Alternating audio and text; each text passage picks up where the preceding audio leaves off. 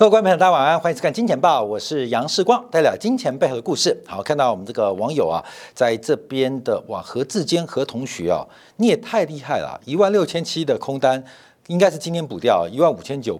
补掉，他不怕了。其实啊，这个市场的变化波动啊，价格在短线上是随机发展。其实我们在金钱报节目当中一直提醒大家哦，其实价格是随机变化的。这个很重要的前提就是，所有已知的讯息其实应该已经被反映在当下的价格上。譬如我们会看，呃，美国今天股市会怎么收盘？我们先预测晚上，哎，可能涨，可能跌。明天早上。包括台北股市或是上海、深圳的开盘，其实这个美国股市涨五百点、跌一千点，都被所有的市场交易者所知道、所知情、所消化，所以事实上价格的短线发展。更多的是随机的波动，所以在过去来讲叫漫步随机理论嘛，这指的特别就是短线的价格变化，要跟大家做分享的。好，今天我们再度用直播方式为大家服务。那为什么不是八点是七点五十？因为这个节目播完之后要上传要转档，那 YT 的速度有时候需要一点工作时间呢，所以我们就会提早十分钟来做直播跟大家服务。好，那我们要来做观察，今天要讲什么呢？啊，观察什么呢？我们之前啊有提到这一次啊。呃，我们可能攻逢其胜，一个超级的，不管是灰犀牛还是黑天鹅。第一个啊，第一个是日元的贬值会不会导致一九九七年亚洲金融风暴重现？亚洲金融风暴的重现主要的背景是杠杆过高，特别是房地产的杠杆过高。第二个是由汇率竞贬所引爆。啊，所以现在我们不管看到韩国啊、台湾地区啊，或是东南亚的这个地区的房价啊，那比一九九七年相对于所得比是更高的。所以有没有这个背景？有没有这个火药桶？有。那怎么引爆呢？隐性在哪边？那就是日元的竞贬，日元带头的贬值会产生什么样可能意外的发展？所以，一九九七年亚洲金融风暴会被重现？那我们今天要从日元观察。另外，我们要密切注意欧债的危机，尤其是南欧跟北欧的差别。南欧跟北欧，尤其我们以德国跟意大利的国债利差，最近啊，它不断的扩散，在共同的货币情况之下。当德国跟意大利它没有利率跟汇率空间进行调整时刻，那就在股市跟债市进行资产的反应。所以这几天我们看到，呃，我们以昨天为例啊，假如以西班牙为例，昨天德国国债谈了很多，谈了十一这个 BP，十一点八个 BP。我们以西班牙为例，昨天西班牙谈了三十一个 BP，也就是。以西班牙、以意大利跟德国，就南欧跟北欧来做比较的话，这个利差是快速扩大的。再用股市做表现，从六月份整个顿巴斯战役啊，对于俄罗斯啊这个转趋有利。六月份的股市，大家知道吗？德国跌的重重重，跌了七点四五个 percent。大家知道吗？意大利六月份以来跌掉了十一点三八个 percent。也就是六月份以来，意大利跟德国光从股市的角度观察，也拉开了四个百分点。所以在共同的汇率欧元跟共同的财政要求欧盟，事实上你失去了财政，失去了汇率跟利率的调整机制，自然就会反映在股债的价格表现跟绩效之上。所以，不管从股市、从债市，我们看到欧债的内部、欧元区的内部开始再度的一个扩大，内部的矛盾再度扩大。除了南北欧之外，我们来看东欧、西欧啊。各位，你可以注意看一下，最近包括了波兰，最近包括了捷克，包括了立陶宛，他们国债的跌幅又跟西欧国家啊，德国、荷兰来讲是大幅度的扩散。所以，不管是欧洲的南北，还是欧洲的东西，它的内部矛盾都在发展，在显示的矛盾正在扩大。所以，欧债危机会不会产生？这也是官民要特别留意的哦。那当然提到了，除了一九九七年亚洲金融风暴啊，二零一二年一一年的欧债风暴之外，另外是美国利率大幅走高。昨天呢，最新美国的三十年期的抵押贷款利率已经正式突破百分之六了。已经突百分之六了。那对于房地产为主的这种固定收益商品，会不会有巨大的破坏力？好，今天啊，我们这部分会留在金铁杆的这个节目啊，来为大家做服务。我们特别要观察 overnight RP 为什么创下新高，也就是明明流动性过剩，可是流动性却被绑架。昨天晚上，美国财政部标售了三个月跟六个月的短期票券，竟然。非常非常的冷清，三个月的票跟 overnight 隔夜的利率出现极大的利差，这代表什么现象？这官民啊不得不防啊。好，所以我们今天从先从亚洲啊，我们比较近的地方做关注啊。这个在昨天呢，这个日元对美元已经来到一百三十五点二。我们一直提到，没有最低，只有更低，因为目前日本央行的决策似乎就是不断的要。铸贬日元，那这是他的目标吗？不一定，可他的动作会导致这样结果。我们要做分析啊，所以我们先看看日元的表现。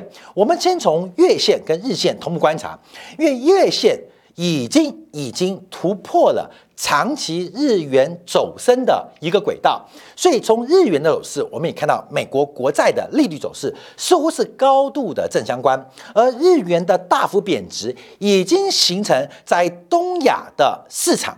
或东亚的制造体系啊，我讲的市场是需求哦，那制造体系讲的是供给哦。不管从供给角度还是从需求角度，都出现了非常大的冲击。好，我们看一下这张图啊，就是日元的实质。有效汇率，那这个实质有效汇率啊，我们基本上是用导数做观察啊，导数做观察，所以往上是日元升值，往下是日元贬值啊，是日元贬值。那这张图是怎么来的？一个是日元的实质汇率，一个是日元的购买力评价。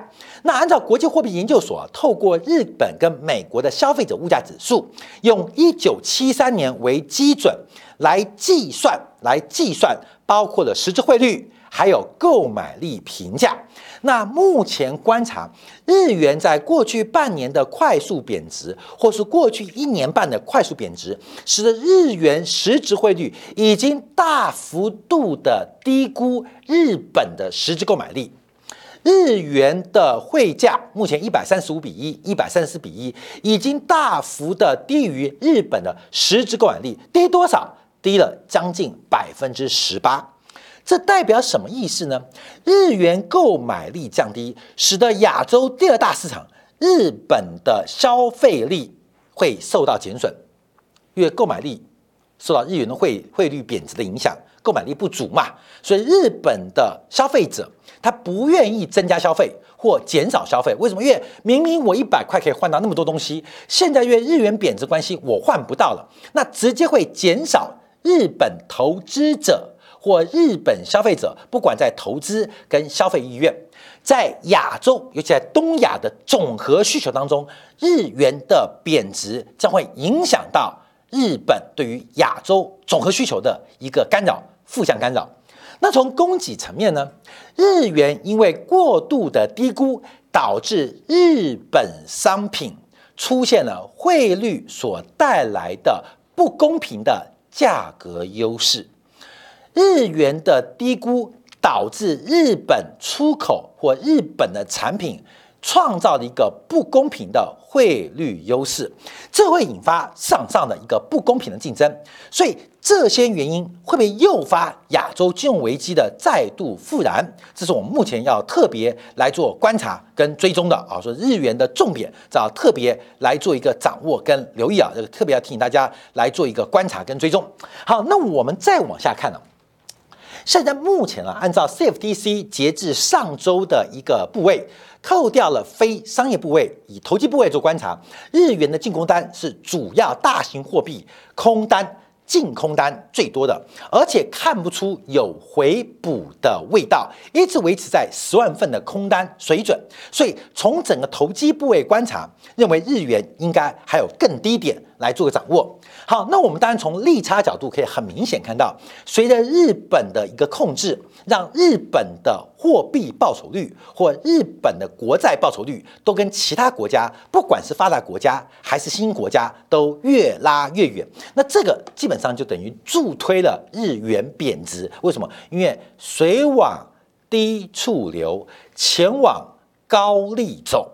所以，合理或理性的判断都会使得日元的持有者会把钱进行资产负债表的转换，让日元变成负债的计价单位，用非日元作为主要的资产计价单位。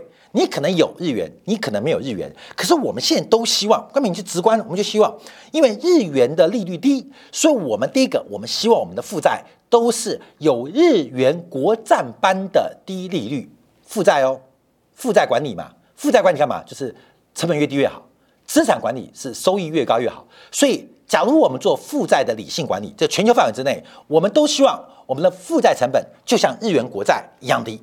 那更重要的是，在负债管理当中，我希望我的负债都有日元计价，所以日元变成了一个负债管理啊最欢迎的，不管是资产啊，不管是负债还是计价单位。相对于资产，你不会希望你的资产报酬率像日本国债一样，你更不希望你的资产是用日元计价啊，不然就贬值减损了嘛。所以简单来讲，在资产负债表，不管是商业。不管是贸易，不管是投机还是套利，你都会把日元放在负债端啊，这个是目前我们看到的变化。所以发生什么事情？在昨天晚上啊，昨天的时候啊，这个日元的国债出现了非常巨大的危机。昨天我们看日本三十年期公债是创下了二零一六年以来价格的新低，利率的新高。尤其我们特别关注昨天十年期的日本国债。殖利率一度来到零点三三七，零点三三七，零点三三七，有什么恐慌？这二零一五年十二月以来新低啊，七年来新，六年来新低啊，有什么恐慌？关没有？不是哦，因为日本央行对于市场的沟通叫做 YCC control 啊，YCC 的一个承诺，Year Curve Control 啊，Year Curve Control 就是 YCC 啊啊 YCC，这个就是跟市场做一个呃沟通，那。主要观察的是十年期国债，目标是百分之零。日本央行跟市场承诺会把日本的国债十年期的国债收益率控制在百分之零。后来啊，呃，经过一些改变，因为你把这个数字固定死的话，会导致大家不方便，所以日本央行就放宽了这个区间，让市场上能够活络嘛，就是往上往下各增加零点二五。也就是日本央行跟市场承诺的，就是从负的零点二五到零点二五出现震荡。日本央行跟市场承诺，会用尽全力维持日本国债在负的零点二五到正的零点二五区间做波动。好，昨天最特别地方是这个点被突破了。我们看到今年以来啊，其实几次市场上的卖压，好，记住哦。国债的价格跟利率是反向的，价国债价格走跌，利率走高，越是直利率概念呢，直利率走高，国债下跌。其实今年以来几度几度，日本国债收益率都曾经突破了零点二五的上限，每一次突破零点二五上限，日本央行为了兑现承诺，都大举的。买进日本国债，买进日本国债，日本国债会弹，殖利率会掉，好跳。但每一次我们看到，现在日本国债的空头，哎，没有放弃哦，不断在狙击日本国债。到了昨天，已经来到了零点三三七。那日本央行做什么？日本央行宣布，在今天斥资五千亿日元开始。不计价的，额外的，额外五千亿，另外拨了五千亿日元，那大概就是呃呃，算算看嘛，除以一百三的话，大概就四五十亿美元了。额外额外的，额外的购债计划，试图来托底。那现在就更麻烦，日本央行难道要把日本国债全部买光吗？整个市场是一边倒的，全部人都想卖日本国债。全部所有不管自然人、机构、法人都在卖日本国债，甚至还有避险基金借日本国债来放空。日本央行单挑全世界啊！日本国债啊，日本公债是全球范围当中交易，因为它这个流动性非常大，存量非常惊人啊，所以日本央行单挑全球的投资人，不管是自然人，不管是机构，不管是银行，还是包括避险基金，所以他再度用额外安排。那现在日本央行已经宣布哦，礼拜三额外加码。所以日本央行透过它印钞的机制，不断的疯狂承接。好，答案出来了，就导致日元的重贬。为什么？日元怎么买？日元没有，日本央行没有钱哦，日本央行就印钞买嘛。所以导致日元的供给大增。那在供需失衡的过程当中，日元只能贬值。好，这就是所谓的这个孟戴尔的三三呃三维的这个悖论啊。你要让货币自由进出。还有包括了利率控制啊，对，利率技术、利利利率控制，还有包括了汇率的稳定，那是三元悖论，你必须要放弃一项。你假如要维持日元的资源进出，你要控制利率，那只能放弃汇率，只能放弃汇率。哥们，你懂意思了吗？所以现在日本就等于是放弃汇率了，让它贬。让它贬个够，让它不断的走贬，而这个走贬过程会引发什么样的现象？我们要从几个角度来进行分析跟观察啊。因为日本央行目前的动作是非常惊人的，像今天啊，日本央行就连两天出手，把所有国债全部买光，而且现在不是买十年期国债哦，日本压压力越来越大，因为昨天呢，我们看日本三十年期的国债也崩盘了啊，日本三十年期国债也大跌哦，但日本三十年期国债。本来不是日本央行的承诺，本来不是哦，本来不是哦。可是日本三十年期国债的崩盘，进一步的推波助澜，导致十年债的崩盘。所以日本央妈没有办法开始从每一期的国债都开始无限量承接。我们从整个日本国债的一个 curve 可以看到，因为日本的国债资金曲线开始变得非常非常的陡峭。非常非常讨教，那这个很重要的含义就指的就是日本对于市场的承诺可能遭遇到巨大的挑战，遭到巨大的危机。同样的，这个礼拜四美联储的利率会议也很特别。为什么？高盛最新的报告认为，六月份、七月份美联储可能升息两码，零点五个 percent 不够，可能要升息三码。零点七五才能对应五月份的美国国内的消费者物价指数的高涨，那这边就出现很大的变化，因为美联储的前瞻指引是讲零点五 percent，你懂意思吗？假如这时候因为五月份的消费者物价指数超出预期，临时调整它升息的幅度，这会让投资人进一步对美联储的前瞻指引。产生更大的疑虑啊！各位，你懂啊？这叫父母亲嘛，央妈央妈嘛。你知道妈妈最厉害就是一，我数三哦，一二，小朋友最好三就乖乖的，还不要数到三。你再不听话，我就数哦，一二啊，小朋友第四不要数到三就乖乖的，因为数到三就要暴力的嘛。所以我们看到现在全球央行跟市场的沟通已经失去了一个前瞻指引，失去了信用。从去年到今年，不管是降息、升息，市场对于央行的沟通产生了极大的不信任，甚至出现错误的定价。好，数三、数一、数二，你不听，那叫数三喽。什么叫数三？就是板子、藤条要拿出来，惩罚什么？后面有？跟央妈对干，惩罚是什么？惩罚就是市场屁股痛嘛，看到没有？市场屁股就会痛嘛。所以我们看到现在啊，从整个日本央行的动作到美动作，他们碰到极为艰难的决策。这个决策，一个是面对呃这个呃真实的环境啊，面对现实；另外一个要顾虑到过去我们对市场曾经的承诺。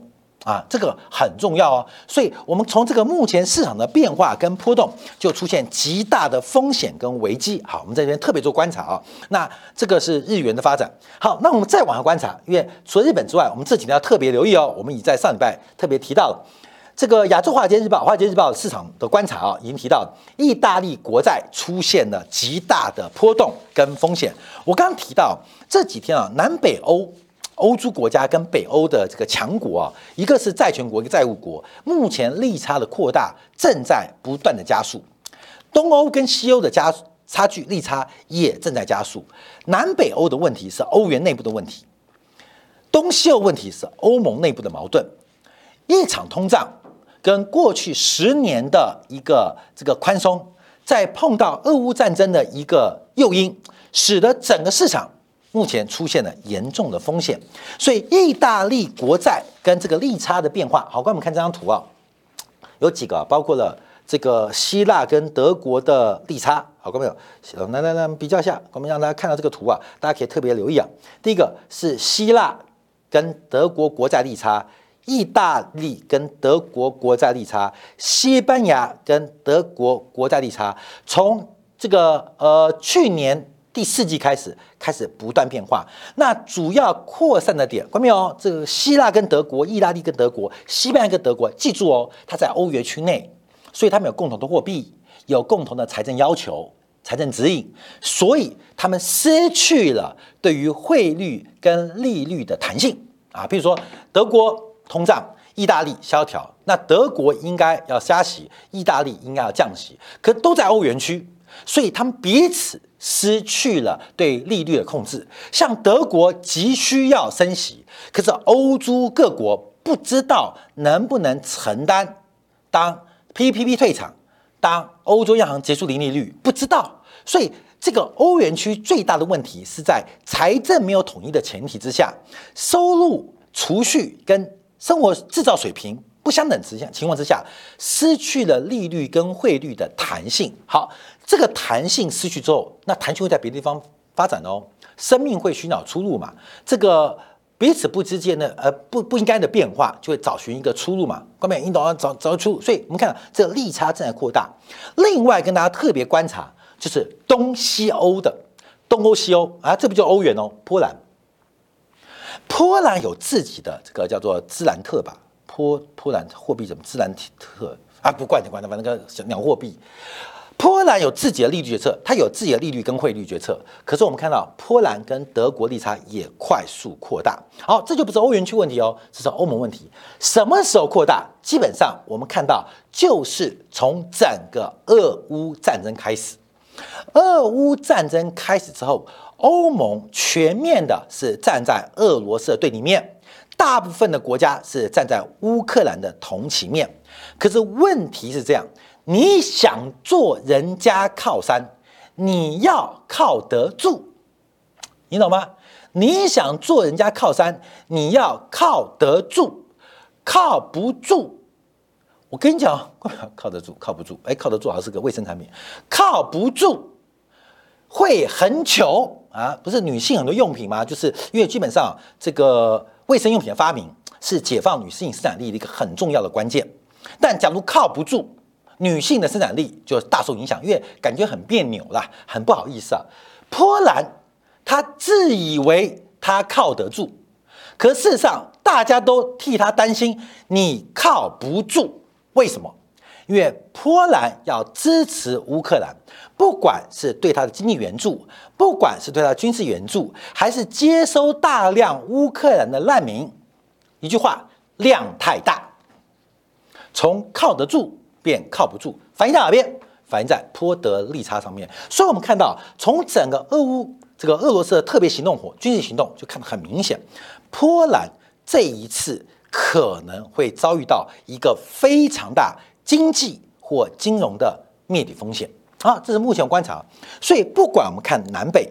还是看东西，整个欧债的问题现在正在扩散。好，各位老师讲起来刺激啊，我们百年难得的大变局，哎，有日元贬值，会不会诱发亚洲金融危机啊？因为呃，亚洲金融危机九七年啊，是从杠杆过高为火药桶，从汇率竞贬作为一个引爆点。那欧债的危机本来就是共同的汇率、共同的利率形成那个西欧为主或北欧为主的供应供应链。那在这边出现了矛盾跟影响。好，最后我们要观察了啊，最后我们要观察了。那次贷海啸呢？你要热要热热闹一点嘛？就是美国这一次在信用债的一个风险。过去这十年，我们都知道，美国股市有个非常重要的向上推力，就是美国上市公司的库存股回购。库存回购。后面你要知道，这个扩张股回购在我们在选鼓励政策的时候也是有风险的。为什么？这边是资产，这边是负债。负债分成两块，一个叫做外部融资，一个叫做内部融资。内部融资就叫权益，外部融资就所谓的债务。这两个共同成为资产负债表的这个右端，就是资金来源的安排。大量的库藏股，除了依赖资产的报酬率之外，那可能就需要负债。那因为负债的这个成本。跟权益者不同，所以诱发在零利率的环境当中，很多企业不知不觉拉高了杠杆，不管是会计上的，还是财务上的，还是经济意义上的杠杆都被拉高。但一旦零利率或低利率终结，这种杠杆风险就会发生极巨大的违约可能。所以，我们看到现在按照高收益债。高收益债，根据一篮子美国跟新市场的这个呃这个高收益债的信用违约指数开始出现狂飙，美国的美国的来自于全球信用风险正在扩散。